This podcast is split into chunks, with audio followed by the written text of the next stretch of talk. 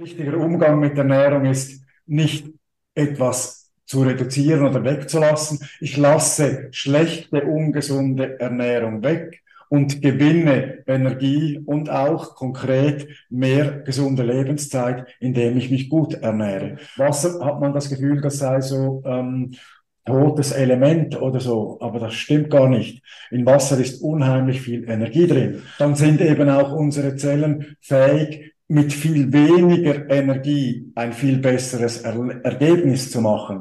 Dein bestes Leben. Dein Podcast für Epigenetik und evidenzbasierte Spiritualität. Das Wissen, das dich gesund, fit, vital und erfüllt hält. Mit Holistic Coach Roger Foster und Moderator Daniel Schwab. Folge 2 Ernährung und Spiritualität wie eine basische Ernährung den Alterungsprozess umkehrt und es geht um das Superfood Gerstensaft. Herzlich willkommen zurück zu Dein bestes Leben, evidenzbasierte Spiritualität und Epigenetik.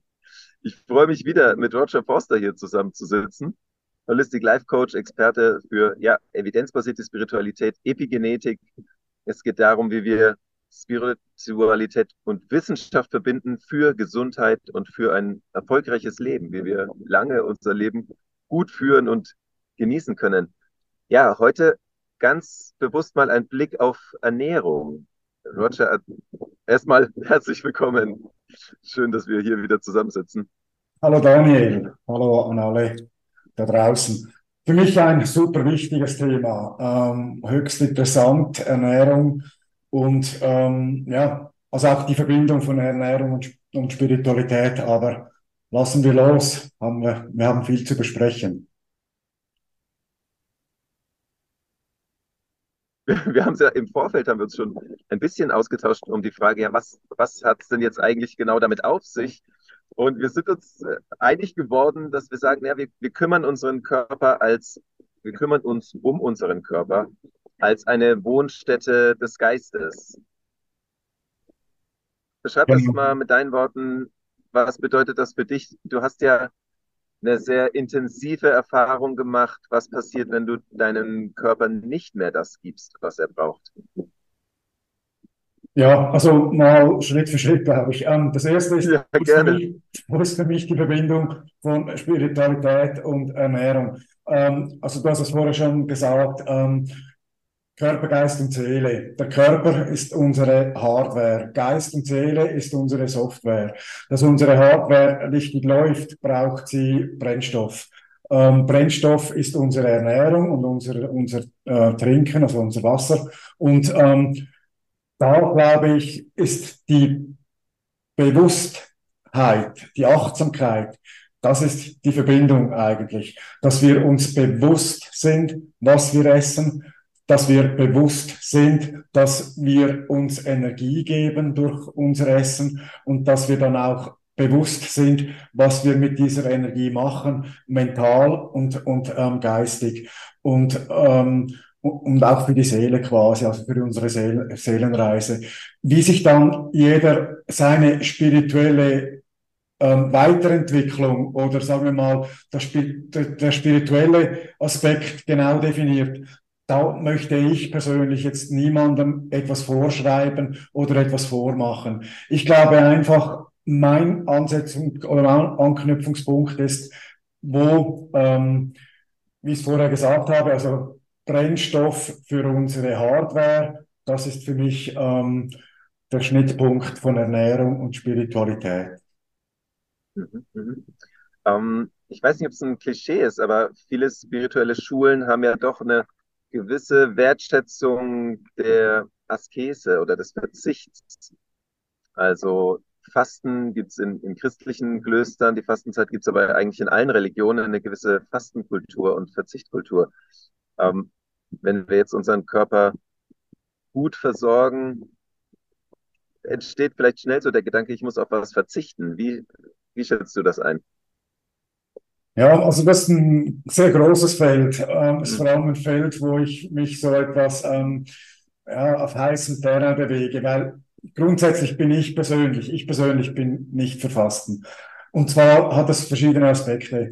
Ähm, ich glaube, aus einer Energielehre, Human Design, da kommen wir dann später mal in einer anderen Folge danach detaillierter darauf zu. Dort gibt es einfach Energietypen, Menschen, die für Fasten eher gemacht sind und solche, die das weniger machen. Ich finde, Fasten ist ein radikaler Eingriff in die Biologie des Menschen. Und wenn ich das quasi mache als ähm, Impuls für einen nachhaltigen Aspekt, dann glaube ich, ist es verfehlt. Weil das Fasten mhm. setzt quasi eine Spur oder ein Ausrufezeichen. Es verändert aber auch unseren Stoffwechsel per se. Also wenn ich faste, dann reduziert sich mein Stoffwechsel, meine Energie wird heruntergefahren. Wenn ich dann nachher wieder esse, dann verwerte ich das Essen schlechter und ich baue sogar noch mehr Fett an. Oder ja, also weil, weil mein Stoffwechsel nicht so gut funktioniert. Also die Energie, die ich dann zufüge, die verwerte ich weniger gut und das wird in Fettreserven eingelagert.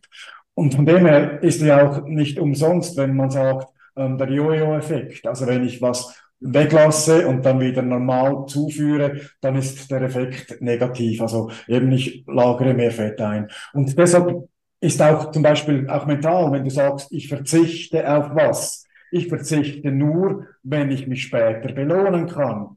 Und wenn ich mich mhm. später belohne, dann mache ich natürlich wieder was nicht optimal ist. Und deshalb finde ich, richtiges, richtiger Umgang mit Ernährung ist nicht etwas zu reduzieren oder wegzulassen. Ich lasse schlechte, ungesunde Ernährung weg und gewinne Energie und auch konkret mehr gesunde Lebenszeit, indem ich mich gut ernähre. Und ähm, da gibt's natürlich Forschung darüber, sehr vielfältig. Also Ernährungslehre, die ist wahrscheinlich ähm, eine der Lehren, die es am unterschiedlichsten Thesen gibt hat auch meiner Meinung nach absolut Sinn, weil es gibt sehr viele unterschiedliche ähm, Stoffwechseltypen, ähm, es gibt ähm, Ernährungstypen, ob man auf etwas allergisch reagiert oder nicht, oder auch das Mikrobiom des Menschen, das ist so unterschiedlich. Deshalb gibt es nicht die eine Ernährung, die für jeden stimmt. Was aber für alle Ernährungen oder für alle Menschen gleich ist, das ist, ähm, wie sich der Säure-Base-Haushalt im, im Körper manifestiert. Und dort ist eben mein Ansatzpunkt für eine spirituelle und gute Ernährung. Mhm, mhm. Ja, Basen, kommen wir gleich dazu. Ähm, wir haben ja in der letzten Folge über Achtsamkeit und Meditation gesprochen und da hast du auch sehr darauf für plädiert, dass es etwas ist, was wir kontinuierlich üben und ähm, es, es gibt die Möglichkeit, das mal intensiv zu tun, aber wichtiger ist eigentlich, ja, jeden Tag so eine gute Gewohnheit zu haben. Und so verstehe ich dich, plädierst du auch beim, bei der Ernährung dafür, zu sagen, ich habe jeden Tag gute Gewohnheiten, ich muss mich nicht quälen, denn dann habe ich auch nie das Bedürfnis, mir zwanghaft was zurückzuholen, was ich dachte, was mir gefehlt hat.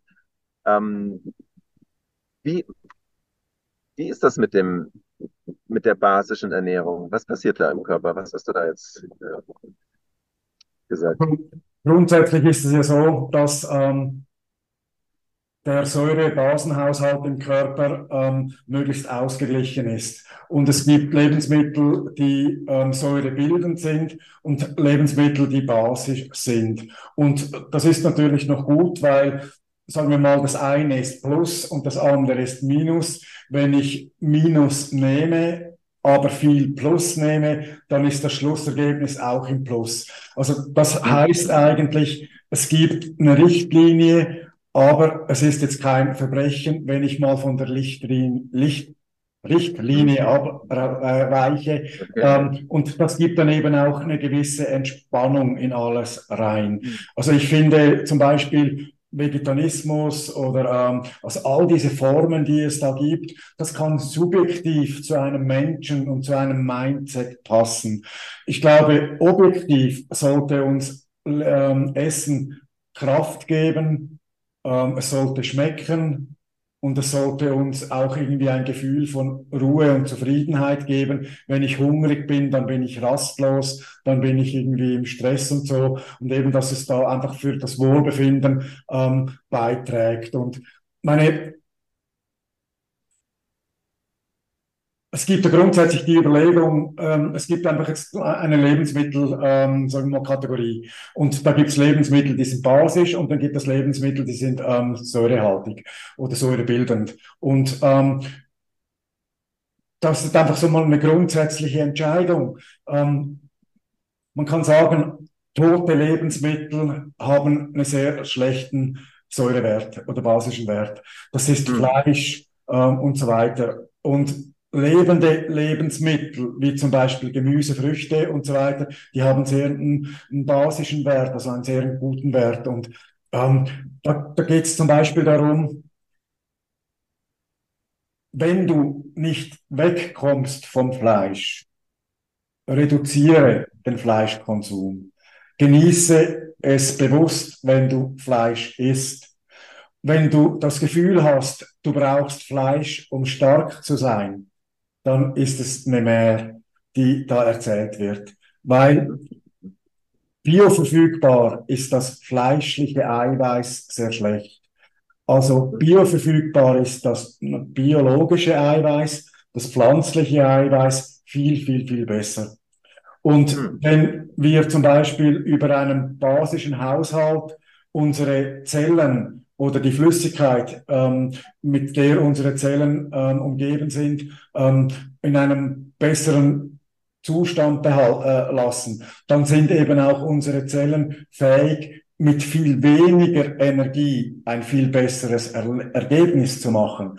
Also das heißt, wenn ein, ich, eben ich kenne mich im Kraftsport etwas aus, wenn man da davon ausgeht, dass man da 300 Gramm Eiweiß pro Tag essen muss, das ist wahrscheinlich bei Fleisch so. Und das ist, wenn ich ähm, 130 Kilo Muskelmasse habe, für ein normaler Mensch ähm, sagt man 1,5 Gramm pro Körperkilo, aber auch das ist rein biologisch gesehen wenn es pflanzliches Eiweiß ist, deutlich zu viel. Also als ich meine Umstellung gemacht habe, ich habe etwas Gewicht verloren. Und zwar habe ich etwas weniger Wasser eingelagert und mein Schlacke ähm, Stand, der wurde reduziert. Also das war das, was ich an Gewicht verloren habe.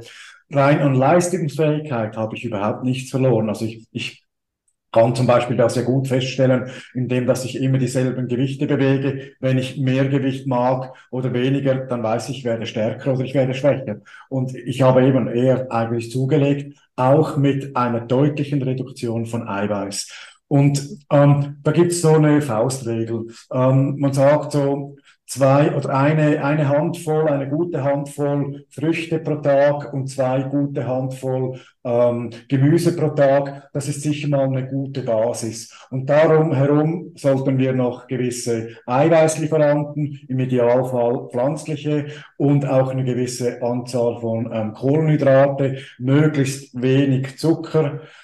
Dann gibt es sicher auch noch die These, dass man ähm, am besten wenig ähm, zubereitetes Essen konsumieren soll, also industriell zubereitetes, verarbeitetes Essen ähm, mit Geschmacksverstärkern, mit Bindemitteln und so weiter. Also möglichst mit natürlichen ähm, Lebensmitteln zu kochen, macht auf jeden Fall Sinn. Und wenn man dann sogar noch den Schritt weitergehen kann und sich den Luxus, ich glaube, es ist Luxus, leisten kann, auch vielleicht Lebensmittel einzukaufen auf einem örtlichen Markt, ähm, die vielleicht auch noch biologisch angebaut werden, dann ähm, ist man quasi in der Champions League der Ernährung angekommen. Das ist eine ganz interessante Sache, die du sagst. Für Europa gilt das so, ja. Wir empfinden das als Luxus, wenn wir lokal erste Wahl kaufen können. Äh, ich war jetzt eine längere Zeit in Marokko. Da ist das durchaus anders. Wenn ich in den Supermarkt gehe, habe ich grundsätzlich einen doppelten Preis, als wenn ich direkt beim lokalen Bauer meine Sachen kaufe ähm, so die Tomaten für 60 Cent das Kilo oder so.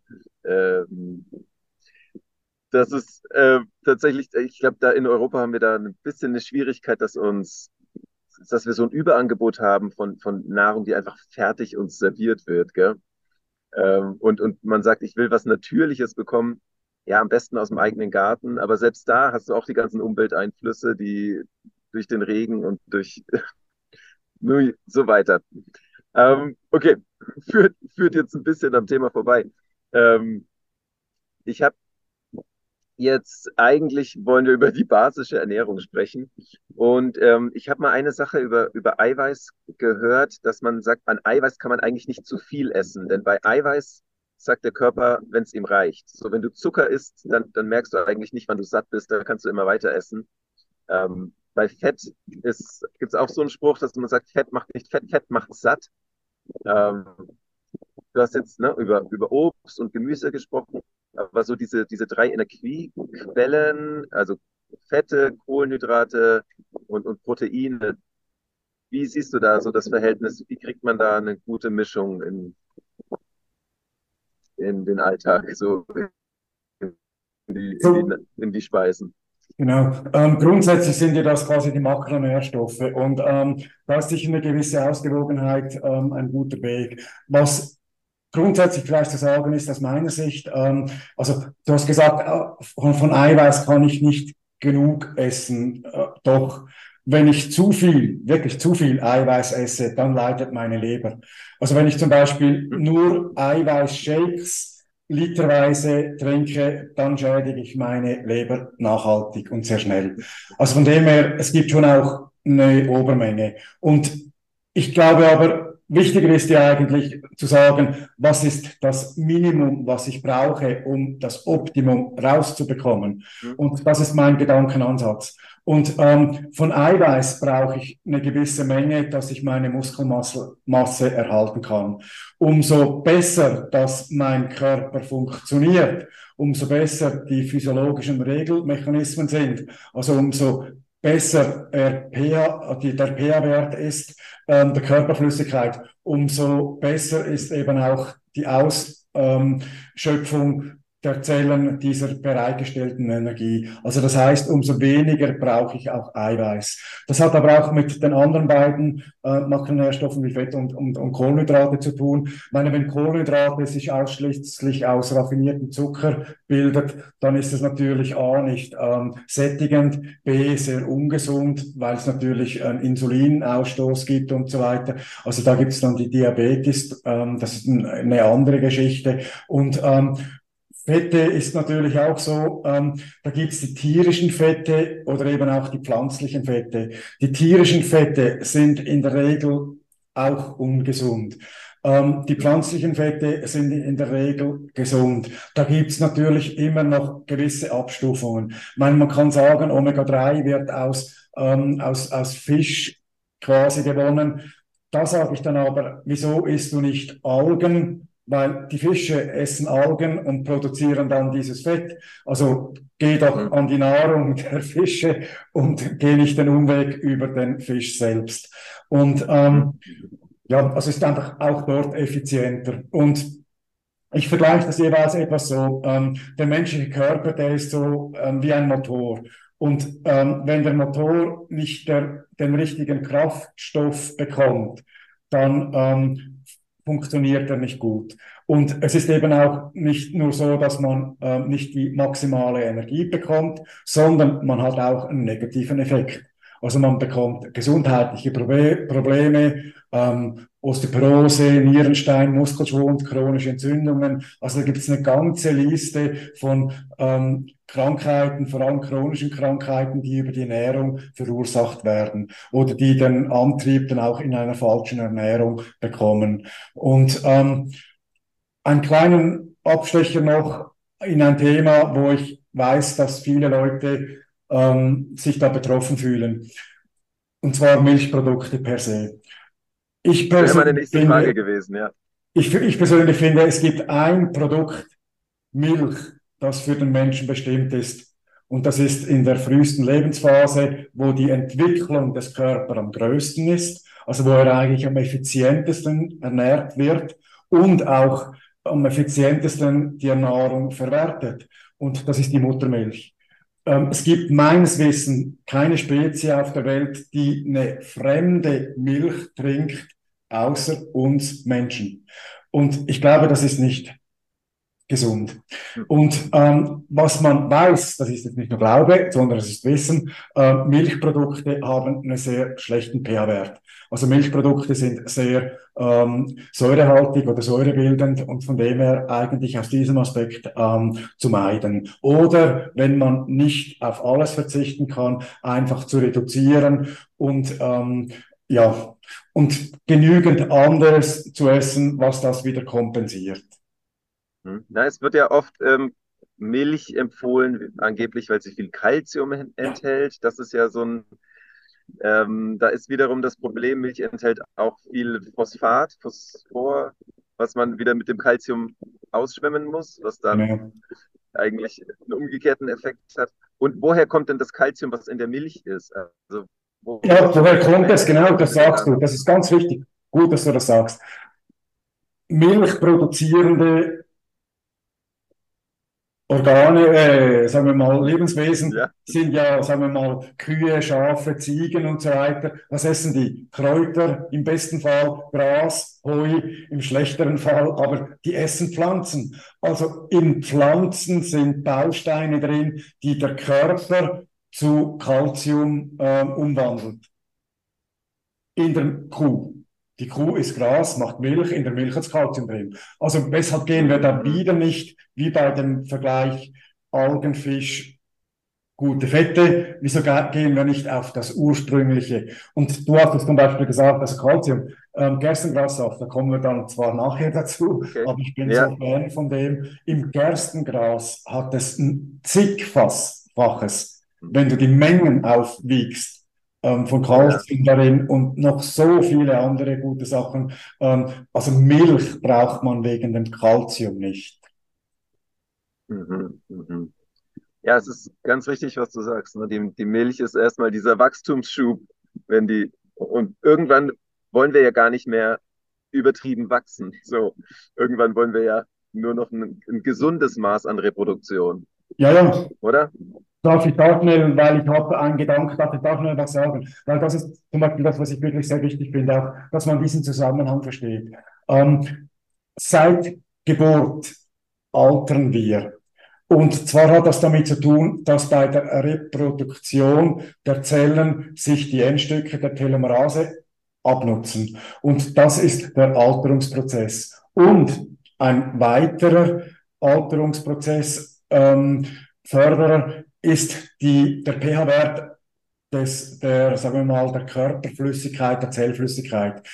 Wenn wir was essen, wenn wir verstoffwechseln, also wenn Nahrung verstoffwechselt wird, dann gibt's Abfallprodukte. Wir kennen zwei Hauptausscheidungsmöglichkeiten dieser Abfallprodukte. Das ist unser Urin und ähm, das andere. Und ja. Mhm. Und, aber was, was immer auch ist, der menschliche Körper, der kann nicht alle diese Abfallprodukte ausleiten. Das heißt, er lagert die in Schlacke im Körper ein. Das sehen wir dann im Fettgewebe. Ähm, das ist zum Beispiel, also das habe ich mit einer ähm, geschätzten Kollegin erst kürzlich besprochen, das ist zum Beispiel eine Ursache für Orangenhaut, also für Zellulitis. Zellulitis ist eingelagerte Schlacke im Fettgewebe.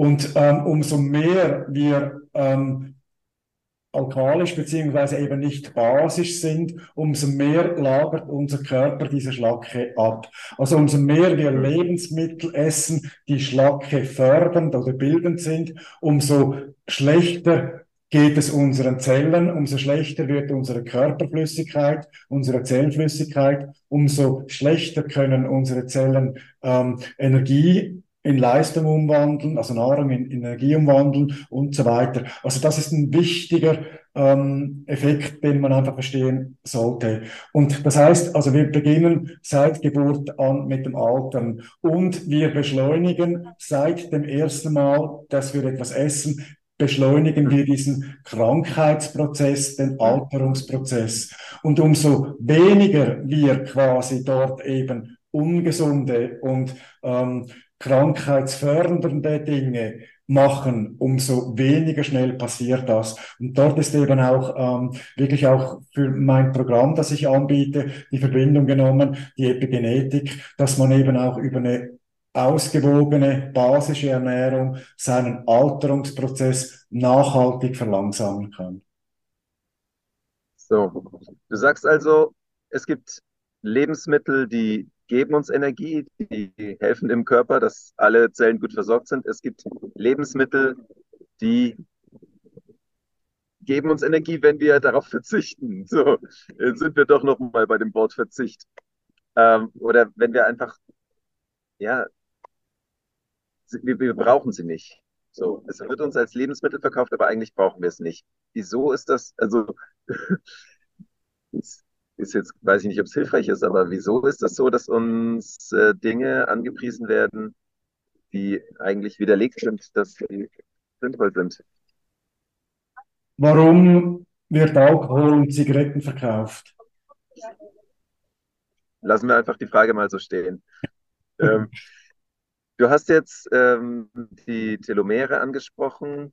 Ähm, die Ernährung wirkt sich auf, auf noch mehr Teile des Körpers aus, ja, auf, auf Hormone, auf äh, Entzündungsreaktionen im Körper. Das ist ja auch ein, ja, ein, ein Krankheitsphänomen, was uns, was uns altern lässt. Ähm, hast, siehst du da jetzt eine Verbindung zur Spiritualität? Was bedeutet das? Ja, also da, das natürlich jetzt wieder genau halt die Definition, was ist für mich Spiritualität? Also für mich persönlich hat es eben sehr viel mit Achtsamkeit zu tun und auch sehr viel mit ähm, äh, Einkehr in mich und, und mit, mit, mit, mit ähm, Bewusstsein und mit, mit, mit Meditation und so weiter. Und das sind die Effekte, die halt dann wirklich in der Genexpression sehr stark zum Tragen kommen.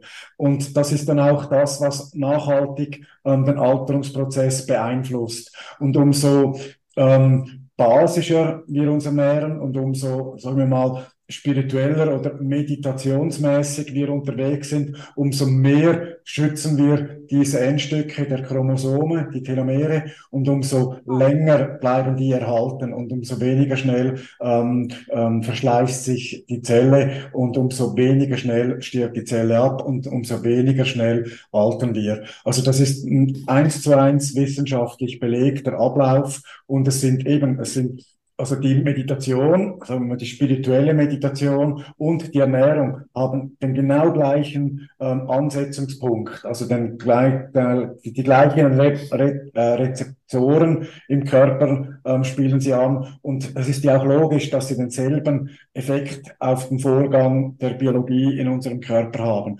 Ähm, es kann ja nicht sein, dass es ähm, zehn verschiedene Ansätze gibt, warum, dass wir altern. Also es gibt ein Vorgang, der hauptsächlich für das Altern ähm, in Verbindung gebracht wird. Und es gibt verschiedene Stellmechanismen, ähm, die da positiv sind.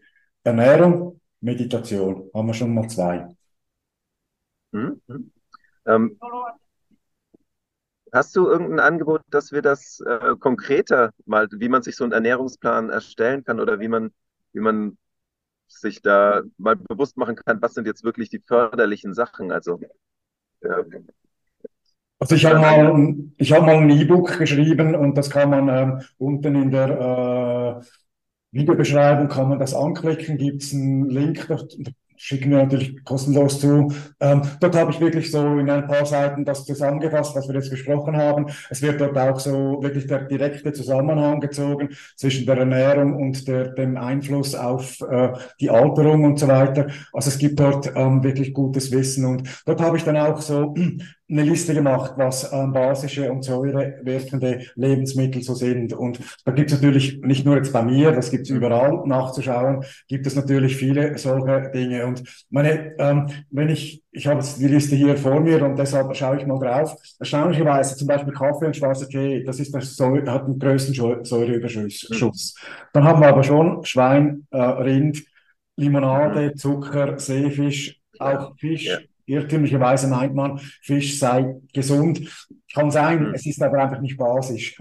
Und von dem her mhm. finde ich persönlich, ist es ungesund. Dann alle Arten von Käse, Hering, Quark, Schwarzbrot, Roggenmehl und so weiter, das ist alles auf der, sagen wir mal, zu meidenden Liste. Und hankerum auf der guten Liste ist, ähm, sind alle die Gemüse, die wir so kennen, ähm, dann ähm, zum Beispiel auch Salate, ähm, Früchte, ähm, dann auch Bohnen, Bananen, Mandarinen und so weiter, Kartoffeln als, als äh, Kohlenhydratlieferant. Mhm. Kartoffeln ist ja. sehr gut, was die Basis äh, anbelangt. Und ähm, dann auch noch also Reis zum Beispiel ist so ein Kompromiss. Meine, man muss ja schon schauen, wie kommt man zu seinen Kohlenhydraten. Und Reis ist zum Beispiel gerade so an der Grenze zwischen basisch und ähm, ähm, säurehaltig. Und ja, von dem her, also da gibt's eine Liste und man kann die Liste mal anschauen. Hirse, mhm. Dinkel sind zum Beispiel äh, Getreidesorten, die sehr ähm, basisch sind und Weizen, äh, Mais sind eher säureüberschusshaltig. Weißbrot natürlich sehr stark auch, ähm, Roggenmehl ist auch zu meiden. Leider Gottes auch Schwarzbrot, also beim Brot ist es wirklich so, Dinkelbrot hat eigentlich den besten Wert. Aber wie gesagt, das eine ähm, will ich nicht verteufeln. Grundsätzlich reduzieren und das andere erhöhen. Und ich, weiß einfach auch aus der eigenen Erfahrung und aus der Erfahrung von Menschen, mit denen ich das zusammen schon besprochen habe.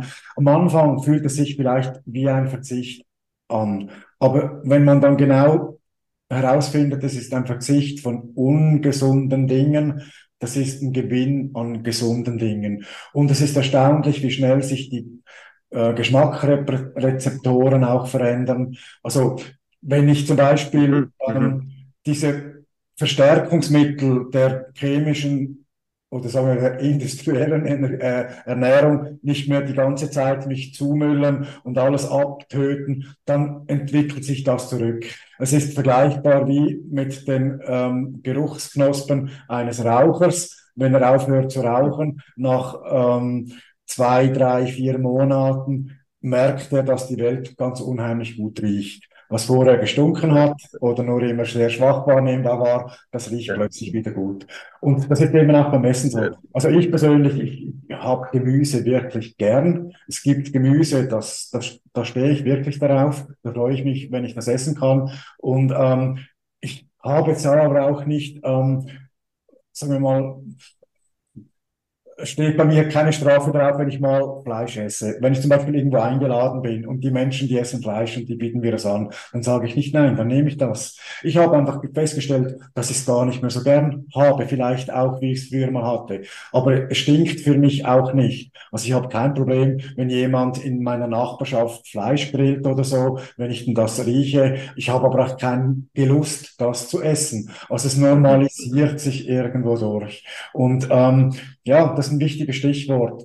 Wenn wir die Ernährung normalisieren und keinen Stellungskrieg daraus machen, nur das oder nur das, dann entspannt sich alles und aus dieser entspannten Haltung kommen dann auch die besten Entscheide und ähm, eine Umstellung Schritt für Schritt fällt einfacher, weder von jetzt auf sofort alles zu ändern, Grundsätzlich. Mir persönlich hat es überhaupt nichts ausgemacht, sofort alles zu ändern, aber mit dieser entspannten Haltung. Ich darf Ausnahmen machen, wenn ich möchte oder wenn es mir angeboten wird. Ja, ich habe mich eine Zeit lang ziemlich ungesund ernährt und einer meiner ersten Schritte war, ähm, dass ich abends, ne, du kennst das vielleicht auch oder viele Zuhörer kennen das, man sitzt halt vorm Fernseher und dann holt man die Chips raus oder die Nüsse oder Schokolade ist ja wunderschön. Die Schweizer können auch gute Schokolade machen. Ähm, und da habe ich eben entschieden, okay, am Abend, wenn ich in den Abend starte, da mache ich mir als erstes nochmal einen Gemüse-Wrap. So Salat und dann mache ich so Möhrchen und Tomaten oder was ich halt ein paar Kerne rein. Und so. Je bunter, desto besser. Und dann merke ich, boah, ich bin zufrieden. Ich habe ja jetzt gar keine Lust auf Chips oder komische Sachen, die man, ja. die, die ich normalerweise rausholen würde, einfach weil ich was Gutes etabliert habe, habe ich das Schlechte nicht mehr gebraucht. Ja, ganz Und dann genau. war es auch kein Verzicht. Genau, genau. Und das ist, das ist grundsätzlich so. Also es ist ein guter Tipp gewesen, dass du vorher gesagt hast. Zum Beispiel, ich esse meistens am Abend, esse ich etwas eiweißhaltiger wieder den Tag durch. Ich mache nicht Trennkost. Also ich esse nicht ähm, nur Früchte und dann nur Gemüse und dann nur das andere. Ich schaue aber schon, dass ich nicht alles miteinander mische und das eine gewisse Reihenfolge hat. Äh, und eben am Abend versuche ich möglichst ähm, mehr Eiweiß zu essen und vielleicht am Morgen nach einer gewissen Zeit. Und bei mir ist zum Beispiel so, ich habe ich hab, ähm, einen Kompromiss gemacht für mich selbst, also eben weil ich halt doch auch Kraftsport mache, dass ich schon schaue, dass ich auf rund 100 Gramm Eiweiß komme am Tag. Und das heißt, wenn ich trainiere an diesen Tagen, nehme ich einen Eiweißshake. Früher war das äh, irgendwie ein Whey-Protein oder so, heute ist es halt ein veganer Shake. Also ist es Erbsenprotein oder sonst ähm, sowas. Hat beides denselben Effekt. Und ähm, dann habe ich noch am Abend zum Beispiel esse ich sehr gerne Gemüse mit einem Art Omelette. Und zwar habe ich mich ähm, entschieden, dass ich Ei klar gibt's ähm, separat ähm, in einem Tetrapack bei uns zu kaufen, vielleicht irgendwo in einer Flasche Ach, oder ja. so. Das Eigelb ist vor allem sehr säurehaltig und das ähm, Eiweiß ist eigentlich fast schon basisch und deshalb nehme ich das auch. Und dann, also ich habe so Gemüse und ähm, da, da Kerne, wie du gesagt hast, kommen da rein und Pilze schneide ich mir rein und Tomaten und so weiter. Also es ist wirklich, das ist eine sehr nahrhafte also Nahrung oder Essen und ähm, es sättigt und es macht zufrieden. Und meine, für das Süße Gibt es was Süßeres wie die Früchte? Wahrscheinlich nicht. Aber ich plädiere jetzt auch nicht für 10 Kilo Früchte am Tag, weil ähm, der Fruchtzucker, der wird in der Leber verarbeitet. Und wenn ich natürlich sehr, sehr, sehr viel, übertrieben viel Früchte esse, bekomme ich eine Fettleber. Ist auch nicht im Sinn des Erfinders. Also wie gesagt, Ausgewogenheit, Früchte eine gute Handvoll pro Tag, möglichst verschiedenes, also mal Trauben, was sehr gut ist es gibt auch eine gute Zeit, wo man Melonen bekommt. Du bist jetzt im Land der Melonen in Spanien. Oh ja. Wassermelonen sind auch schon sehr gut. Sie haben sehr viel Flüssigkeit und es ist eine Flüssigkeit, die sehr basisch ist in Melonen. Ähm, also da muss nicht unbedingt eine Zuckermelone sein, es kann wirklich eine Wassermelone sein und eben äh, auch unser, sagen wir mal, mitteleuropäisches Früchte, also ähm, Obst, ähm, Apfel, Birne. Es muss nicht exotisches sein. Wenn für dich das soweit ist, würde ich gerne zu meinem exotischen Tipp kommen. Ja, ich wollte jetzt gleich, äh, bevor du vielleicht deinen Gerstengrassaft noch vorstellst, äh, ein paar Sätze zu Wasser, also zum Trinken. Äh, da gibt es auch unterschiedliche ja, Informationen, die so durchs Internet geistern. Ähm, kannst du das auch ein paar Sätze? Was ist so für dich das Wichtigste? Was, wann trinkt man Wasser? Wie viel Wasser trinkt man? Was hilft da, um durch den Tag Energie zu haben? Also beim Wasser ist es so, dass natürlich ähm, der Umsatz, sagen wir mal so, der ist sehr unterschiedlich. Ich empfehle jedem Menschen mindestens zwei Liter Wasser zu trinken. Bei alten Menschen weiß ich, dass es schwierig wird, dass sie auf diese zwei Liter kommen. Ich kenne aber auch Leute, die trinken zehn Liter Wasser am Tag. Das sind Kraftsportler, die ähm, auch sehr viel schwitzen und die einfach ähm, das Wasser, ja, das geht oben raus und über alle Poren und über alle Muskeln wieder raus. Ähm, also von dem sage ich mal zwei Liter im Minimum, Idealfall für einen normalen Mensch mit normalem Körpergewicht, drei bis maximal vier Liter. Im Idealfall Wasser als Hauptbestandteil. Es kann sicher auch andere Flüssigkeit sein. Kaffee ist zu meiden, weil es halt eben sehr sauer ist. Ähm, Schwarztee auch, aber alle anderen Arten von Tee sind zu empfehlen. Ob das weißer Tee ist, ob das Grüntee ist, ob das Kräutertee ist, das ist sicher alles sehr empfehlenswert. Ähm, dann ist meiner Meinung nach stilles Wasser besser als Sprudelwasser. Ähm, und es gibt dann auch basisches Wasser oder eben nicht basisches Wasser. Wenn man versuchen kann, basisches Wasser zu trinken, wenn man vielleicht eine einfache ähm, Klärvorrichtung kauft, also eine Filtervorrichtung kauft, für zu Hause zum Beispiel auch, dann kann man sehr gut Leitungswasser trinken. Und es gibt dann auch die Möglichkeit, was, was ich auch noch wichtig finde, Wasser hat man das Gefühl, das sei so ähm, totes Element oder so, aber das stimmt gar nicht. In Wasser ist unheimlich viel Energie drin. Ähm, das sieht man zum Beispiel, wenn man einen Wassertropfen anschaut. Also Wasser hat eine sehr, sehr hohe Oberflächenspannung und das ist Energie. Also, und wenn wir Wasser wieder anreichern mit sinnvoller Energie, tönt vielleicht etwas abstrakt, dann tun wir unserem Körper was sehr Gutes. Und einfach ein kleiner Vergleich in der Natur. Die größte biologische Lebensform, die es gibt, die hat nur Wasser und Mineralien und Licht. Und zwar sind das Mammutbäume. Das sind die größten biologischen Lebensformen auf der, auf der Welt, die wir kennen aktuell. Und die ernähren sich über Regenwasser, über ähm, die, die Natur, äh, Mineralien aus dem Boden und, und über das Licht. Und Licht ist Energie. Und wenn wir quasi lichtvolles Wasser trinken, dann hm. machen wir unseren Zellen was sehr Gutes. Und das ist, das ist so auch ein wenig die Überleitung eben zum Gerstengrassaft, weil ähm, dieses Wasser hilft dem Körper auch, die Schlagstoffe auszuscheiden. Und gleichzeitig ähm, kann die Zelle von diesem Licht oder von diesen Informationen dieses Wassers profitieren. Also wir haben ja gelernt, ähm, beim Einlagerung der Schlagstoffe, also der Abfallprodukte des Stoffwechselvorgangs, braucht der Körper Wasser, um das zu verdünnen. Und das heißt aber, das ganze Wasser, was in unserem Körper zirkuliert, ist quasi verschmutzt. Und wenn wir natürlich sauberes Wasser zuführen, das sehr energetisch ist, dann gelingt es dem Körper, dieses verschmutzte Wasser oder das, was im Wasser verschmutzt ist, zusätzlich auszuscheiden. Und da sind wir wirklich beim Turbo, beim Gerstengrassaft.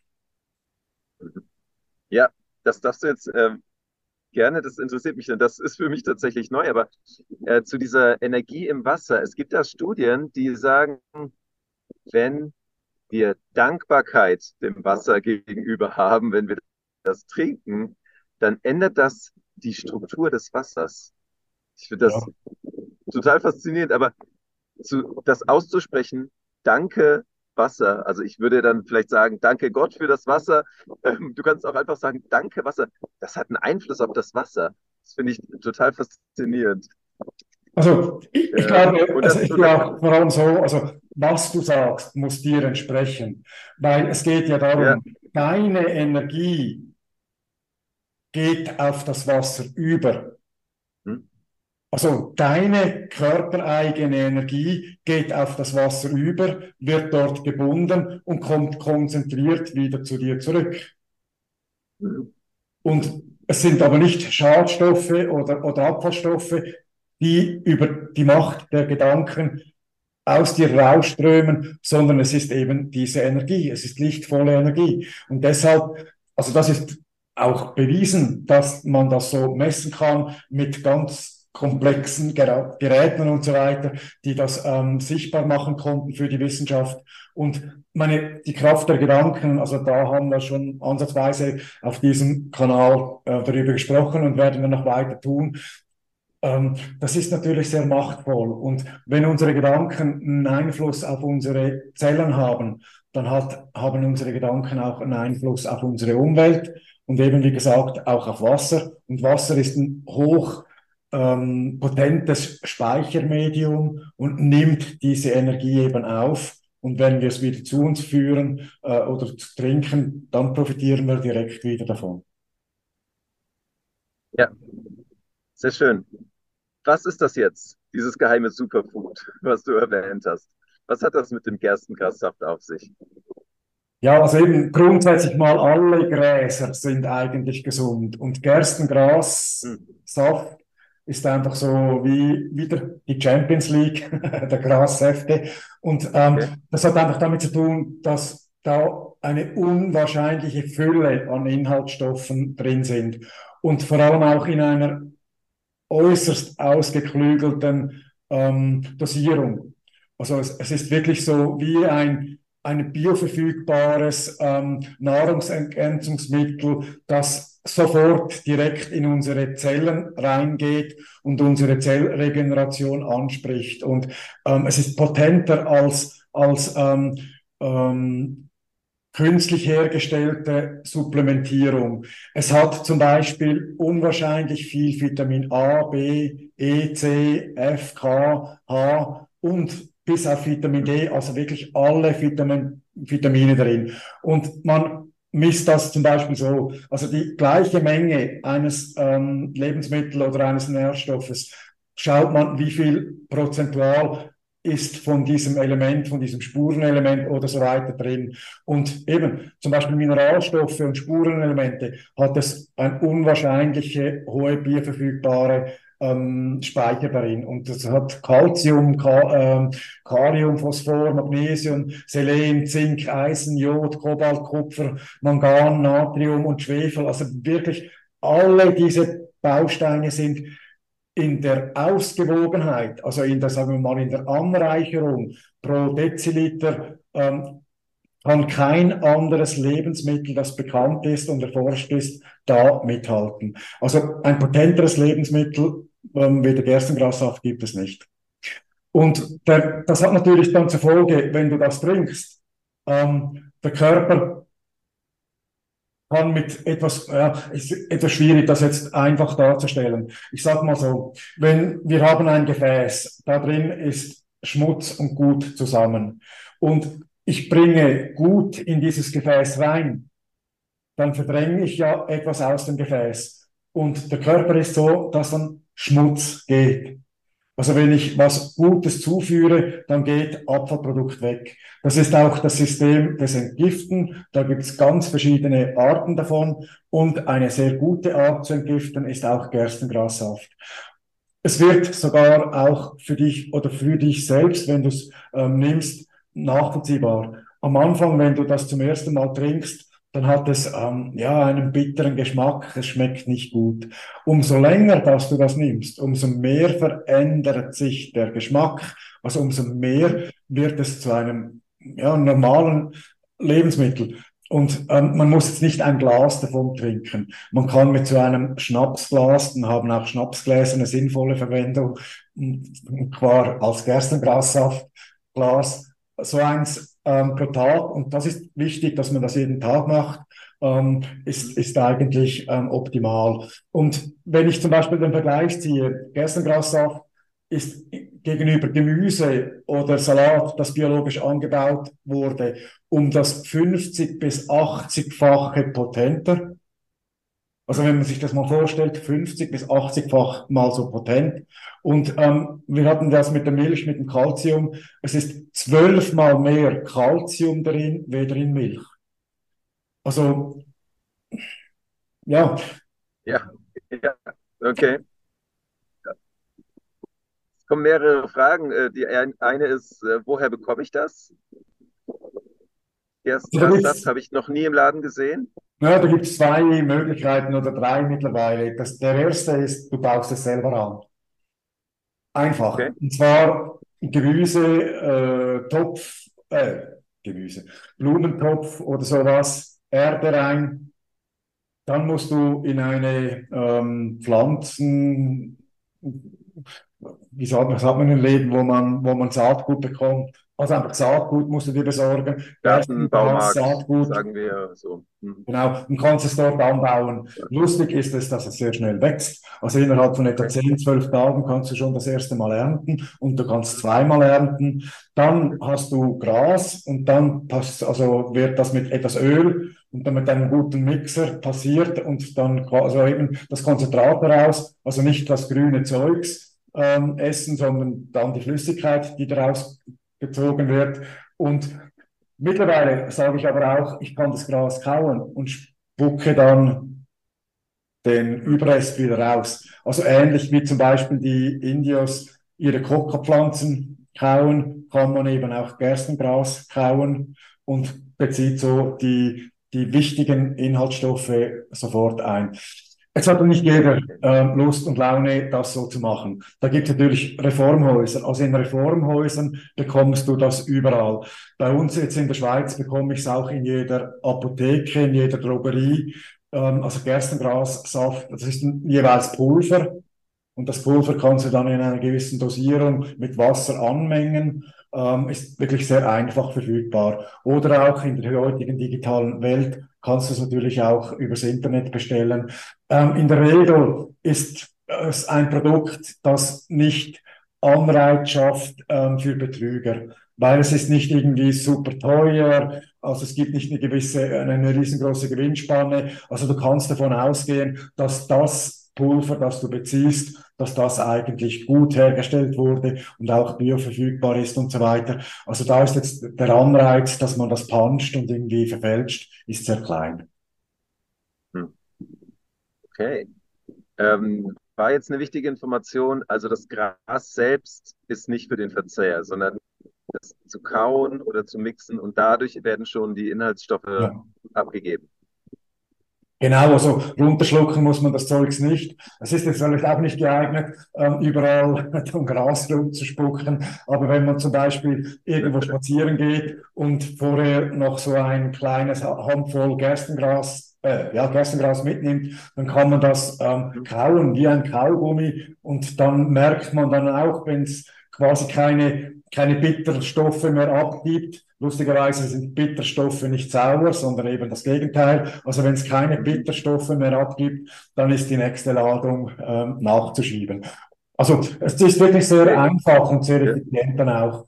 Und wie gesagt, man kann es auch sehr, äh, sagen wir mal, gesellschaftskonform auch als Pulver in einem Glas Wasser morgens, abend, mittags, wie auch immer. Man muss das jetzt nicht irgendwie nach einer gewissen äh, Dosierungsvorschrift einnehmen, weil es ist so oder so gut. Überdosieren kannst du es wahrscheinlich auch nicht, außer, Entschuldigung für den Ausdruck, du bekommst dann einfach starken Durchfall.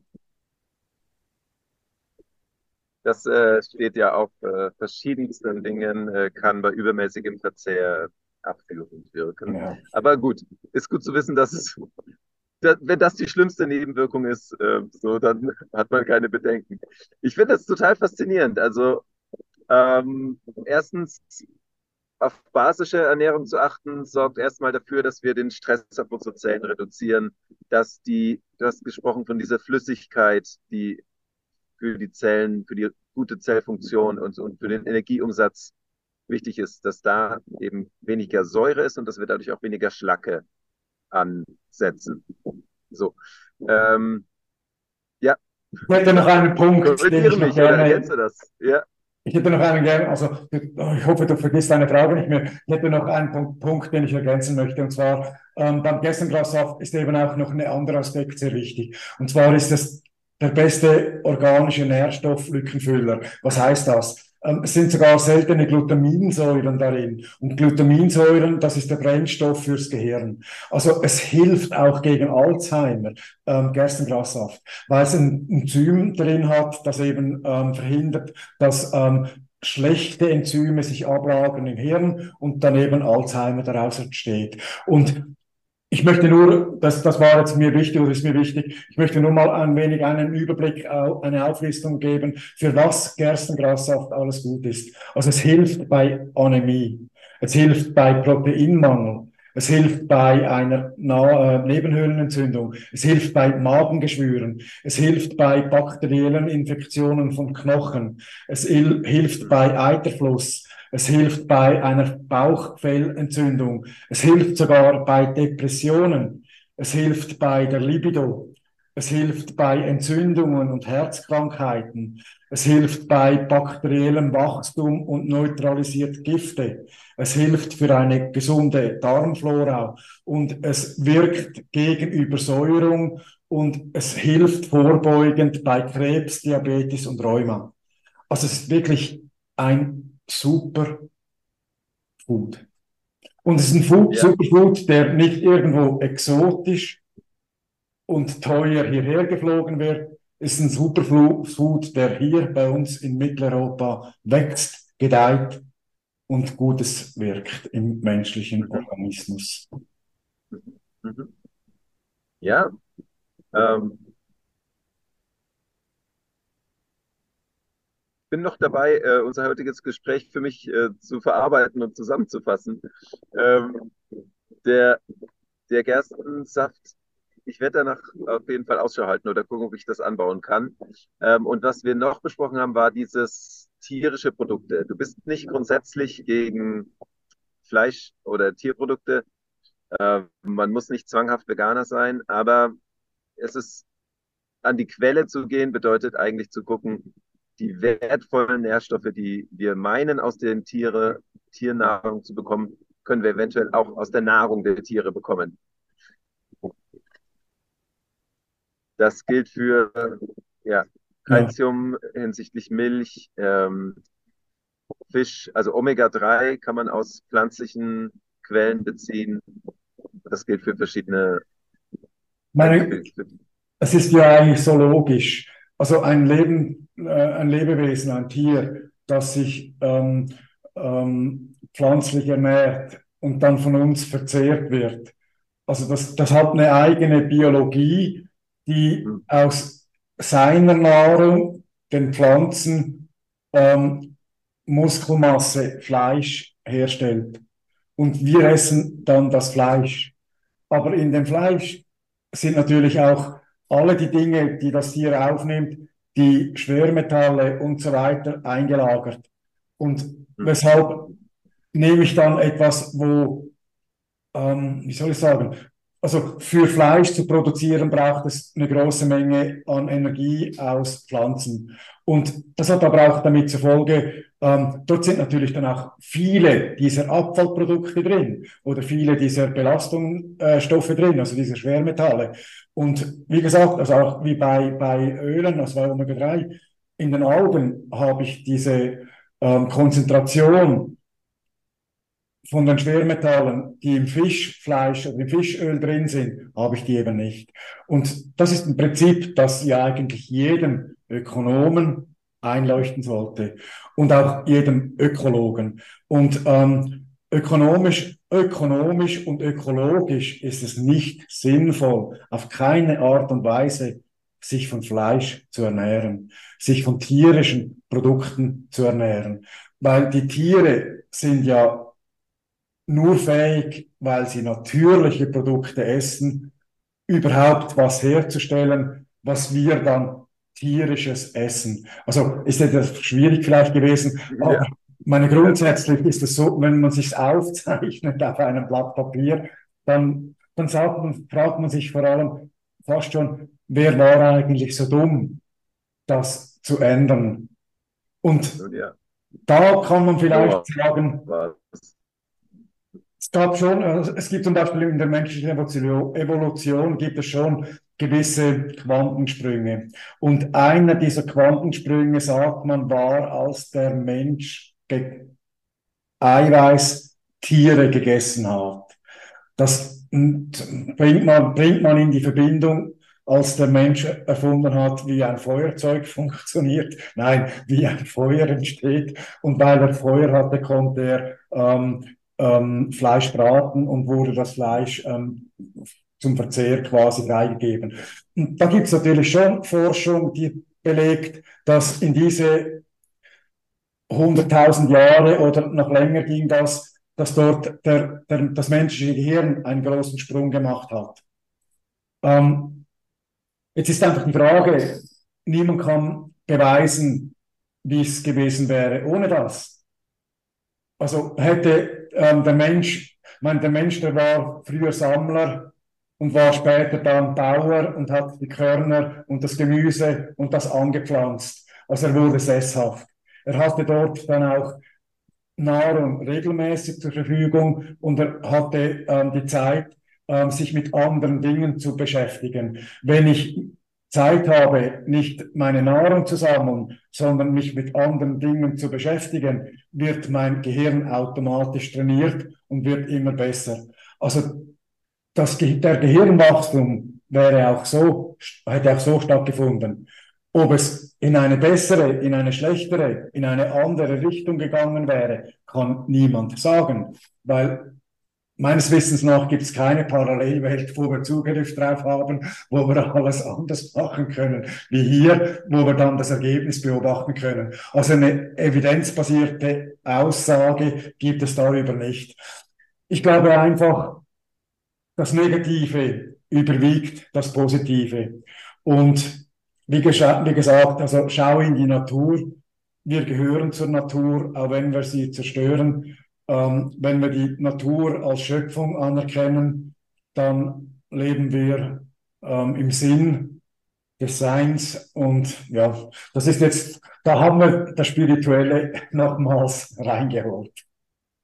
Ja, ja, es gibt äh, meinen Namensgeber aus der Bibel, ne? den Daniel, der in Babylon zu Besuch war und die wollten ihm also das Festmahl des Königs servieren. Er hat gesagt, nein, ich esse kein Opferfleisch. Ja. Erstaunlicherweise waren die drei Männer dann oder vier viel kräftiger als alle anderen.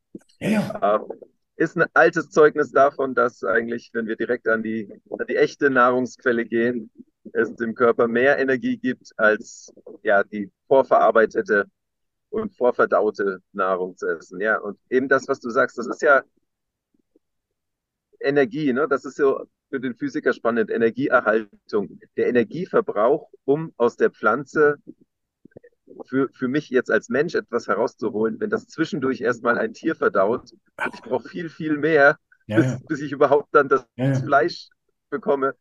Ja, ist äh, eigentlich von der Nutzbarmachung nicht so ganz sinnvoll. Da brennen mir zwei Beispiele auf der Zunge. Das eine ist der mhm. Wal.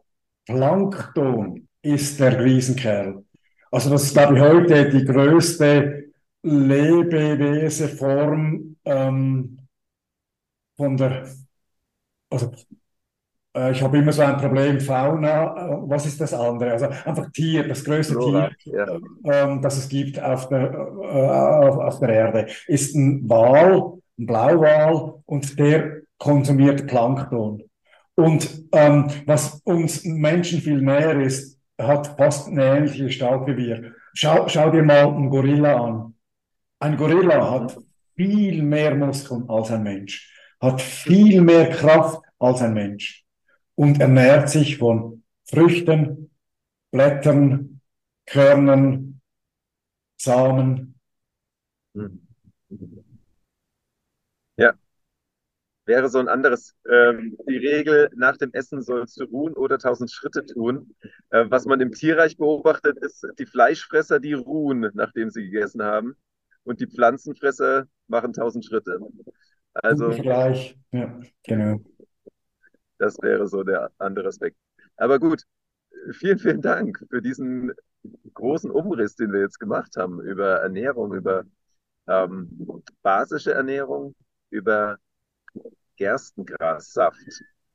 Ähm, ich bin erneut motiviert, ähm, noch zu gucken, was gibt es da noch für so als, als kleinen Schritt für nächstes Lebensmittel, was ich vielleicht tauschen möchte, um da noch in eine positivere Bilanz zu kommen.